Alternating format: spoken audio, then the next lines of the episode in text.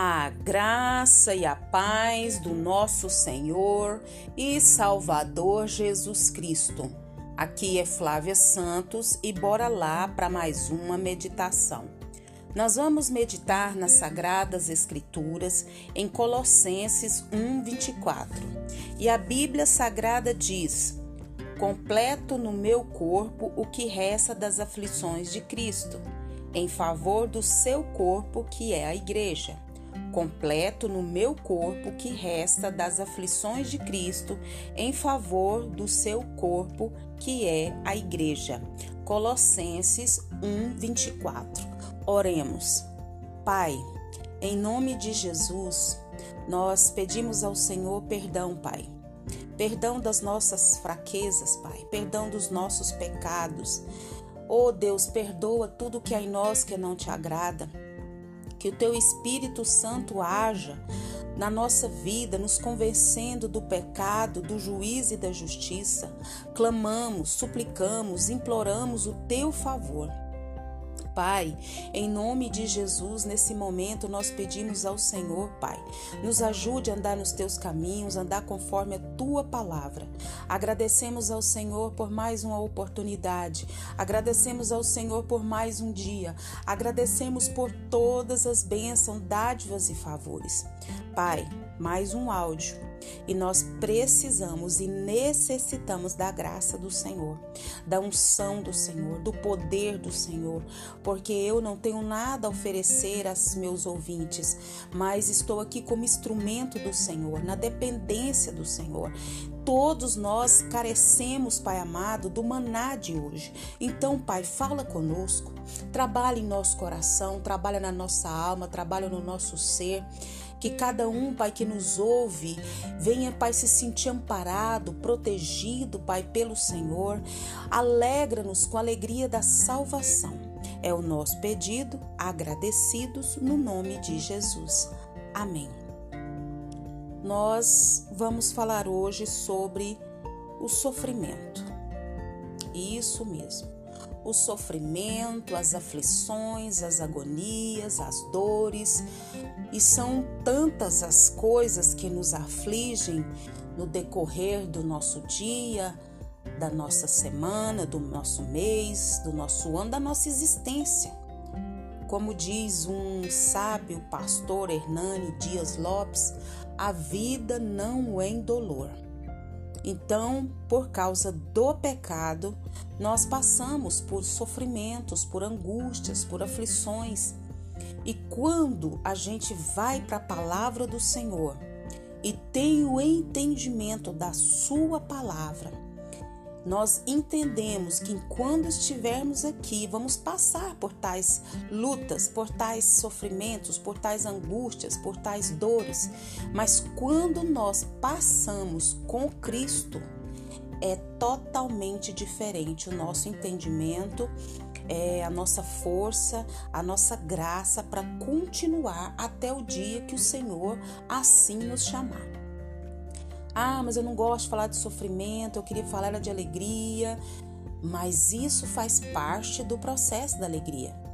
Não tem como, só quem sabe o gozo da alegria porque já ficou triste.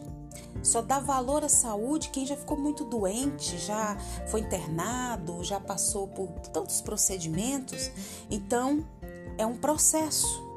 E nós precisamos entender os processos que estamos passando. Então, ninguém, nenhum ser humano, ele é isento do sofrimento. Até o profeta Jeremias, que foi divinamente chamado, ele foi também alcançado por esse sofrimento, pelas dores. Mas não sentiu somente as aflições comuns da humanidade, que são provenientes do que? Da fraqueza física, na verdade, alguns vivem aparentemente sem muitas aflições, não é verdade? No entanto, as clínicas se enchem de gente queixando-se de vários males físicos e até emocionais. Faz lembrar que no princípio Deus condenou a humanidade ao quê? A sentir problemas físicos. Por causa do quê? Por causa do pecado original. Lá de Gênesis 3, A ciência médica nos dá remédios para aliviar as dores. Por isso devemos dar graças a Deus. E também quando, em casos excepcionais, Deus cura os enfermos. E nós observamos que Jeremias ele passou por um sofrimento diferente das aflições comuns. O sofrimento pela causa de Deus. O profeta avisava que pelos pecados do povo de Israel seriam levados ao cativeiro. Por isso ele foi lançado numa cisterna suja. Não se sabe o que teria sido dele se um servo do rei não tivesse agido em tempo para que fosse tirado dali. Mais tarde, seu ministério o levou aonde? Ao cativo, é, levou ao cativo ao Egito, onde o que? Onde ele morreu. Jeremias tipifica todos que até hoje sofrem porque servem a Deus. Há milhares pelo mundo todo aprisionados pela sua fé em Cristo. Seguem o exemplo de Cristo que sofreu na cruz para salvar os pecadores. Alguma medida de sofrimento atinge também alguns que servem na igreja.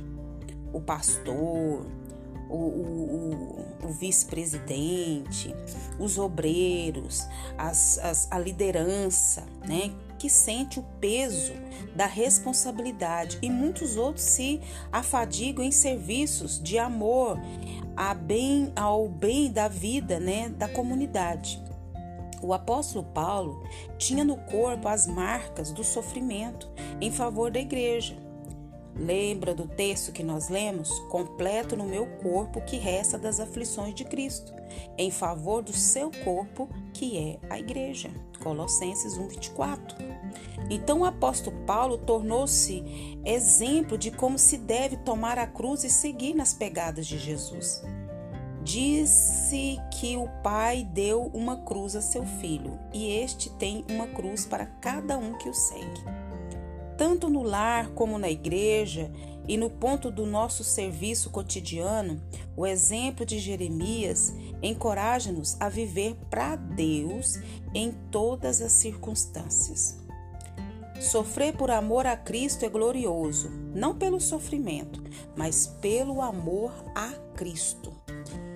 Talvez você que me ouve nesse exato momento esteja passando por algum sofrimento, por alguma dor, por alguma angústia, por alguma aflição, por alguma decepção, algo que está minando as suas forças, minando a sua energia, te tirando a paz.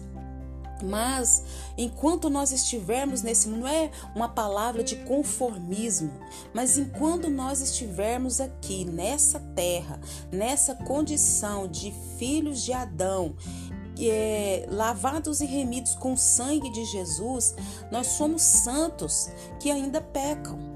Então, nós vamos passar por essas lutas, vamos passar por essas aflições e vamos vencendo uma a uma em nome de Jesus e por causa de Jesus, por causa da sua obra, por causa do seu reino, por causa da sua justiça, mas nós vamos, nós temos vencido e vamos vencer.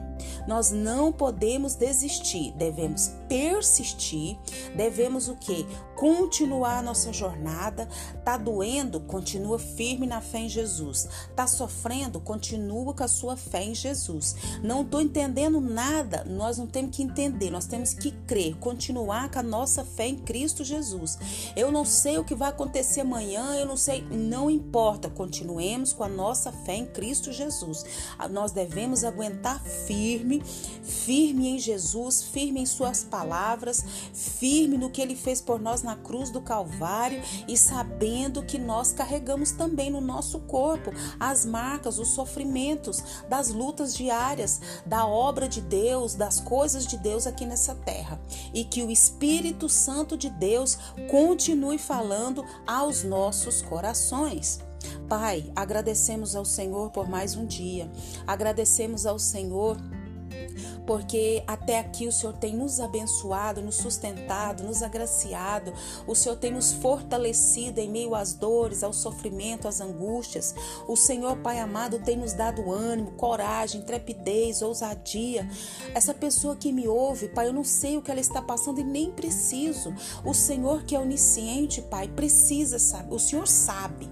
E com certeza essa pessoa nesse exato momento está falando para o Senhor o que está sentindo, o que está tá perturbando, o que está tirando a paz, a alegria. E eu clamo, eu suplico ao Senhor, Pai, dê graça, dê força, dê ânimo, dê entendimento, dê discernimento ao teu povo, aos que estão sobre a face da terra, continuar nessa jornada até o dia que o Senhor nos quiser. Nos fortaleça, Pai, não nos deixa, Pai amado, desanimarmos, mas nos enche da tua graça, do teu poder, da tua unção, Pai, em nome de Jesus, Pai eterno. Agradecemos ao Senhor porque o Senhor tem nos livrado, nos guardado, tem protegido, provido e tem sido tem se feito presente na nossa vida. Pai, continua nos guardando dessa praga do coronavírus e de todas as pragas que estão sobre a terra. Guarda a nossa vida, guarda os nossos, é o nosso pedido, agradecidos no nome de Jesus. Leia a Bíblia e faça oração se você quiser crescer. Pois quem não ora e a Bíblia não lê, diminuirá, perecerá e não resistirá. Um abraço e até a próxima, querendo bom Deus. Fui!